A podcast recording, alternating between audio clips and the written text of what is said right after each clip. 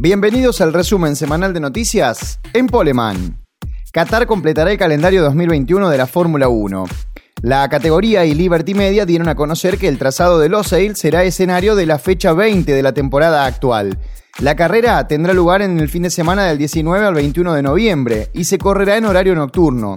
Será la primera vez que la Fórmula 1 corre en ese país. También confirmaron un contrato adicional de 10 años hasta la temporada 2023. El turismo pista se presentará en el Autódromo Parque Ciudad de Río Cuarto. La categoría confirmó que la novena presentación de la temporada será los días 29, 30 y 31 de octubre.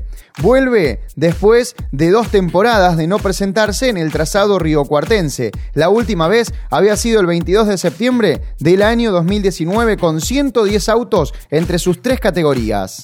Este fin de semana se desarrolla en el Autódromo Rosendo Hernández la segunda fecha de la Copa de Oro con varias novedades en el turismo carretera y con un campeonato que se muestra bastante abierto. Entérate todo lo que tenés que saber del TC en San Luis en poleman.com.ar.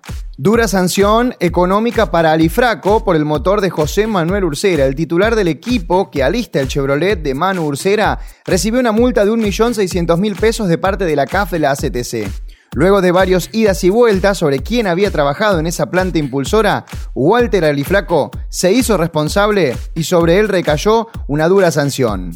Marcos Di Palma probó y volvería en la próxima fecha del Top Race en carácter de invitado. El arrecifeño había confesado en la última carrera de la especialidad sus intenciones de volver a competir. El miércoles realizó una prueba con su auto de Top Race fue la prueba en el Autódromo de Buenos Aires, se fue readaptando nuevamente a un auto de carreras. La próxima semana continuará probando y si logra obtener buenos tiempos y desarrollar un buen avance después de 8 años de inactividad, estará formando parte de la carrera de invitados del Top Race.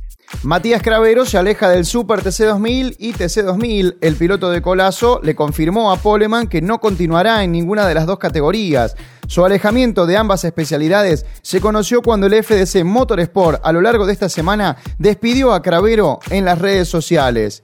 Respecto a los motivos, el piloto de Colazo dialogó con Poleman Radio y afirmó ver cosas que no le gustaron de parte de la categoría. De esta manera, se refirió a su salida del Super TC 2000 y cómo estará comprendido su futuro inmediato en lo deportivo para lo que resta de la temporada 2021. Confirmado, los chasis Crespi vuelven a la fórmula Renault 2.0 a lo largo de esta semana y después de adelantar el propio Tulio Crespi que las conversaciones estaban avanzadas para que sus chasis retornen a la fórmula Renault 2.0, en la tarde del jueves 30 de septiembre la categoría emitió un comunicado confirmando el acuerdo. Desde el 2022, la fórmula Renault 2.0 estará integrada por los chasis Tito 02 y los Tulia 27.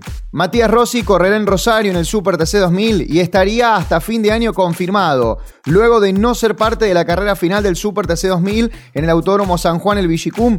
El piloto del Del Viso, actual campeón del Super TC 2000, no se bajaría momentáneamente de la categoría y desde el equipo confirmaron que Rossi estará presente en Rosario y en lo que queda de la temporada 2021.